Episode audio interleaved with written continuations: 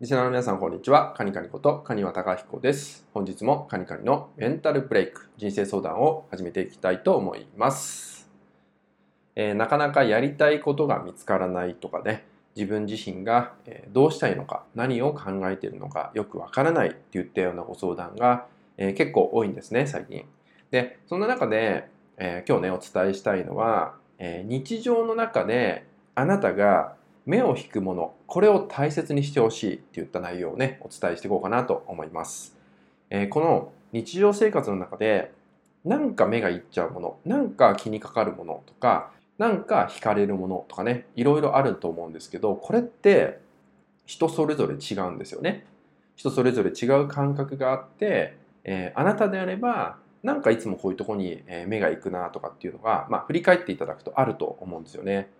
ここを大切にするってことをしてほしいんですけど、えー、ここに、まあ、感性の扉が開くとかね、あなたの直感力が磨かれていくポイントが隠れてたりもするんですよね。なので、日常生活を振り返っていただいて、えー、何かこう目がいってしまうもの、何でもいいと思います。えー、和風のものだったりとか、まあ、おしゃれなものとかね、可愛いもの、かっこいいものとか、いろいろあると思うんですよ。振り返っていただくと。で、それをついつい目がいってしまうものに対して、まあ、それらに触れた時それらを見た時に何を感じるのかっていうのをぜひね大切にしてほしいんですよね。あなたがそれらを通してどんなことを感じているのか何を思うのかっていうのがあなたにしかない感覚あなたにしかない感性だったりするんで、えー、結構そういう部分に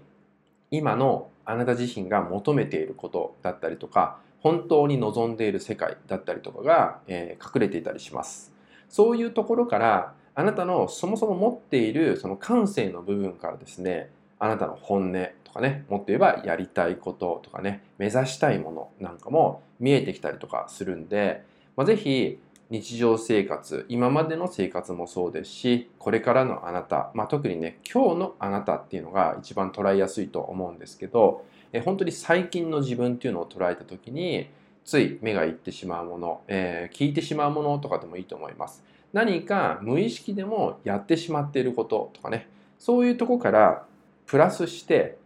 そこから何を感じているのかとかね何を思っているのかっていうとこまで、え、深掘っていただくともっともっと深い部分であなた自身という存在が見えてくる。自分自身で見つけることができてくると思うのでぜひ日常の中からそのような部分を拾っていただいてさらに何を感じるのかどう思うのかっていうのを自分の中で見つめていただけるといいのかなと思いますのでね、え、今回はですねこのような内容をお伝えさせていただきました。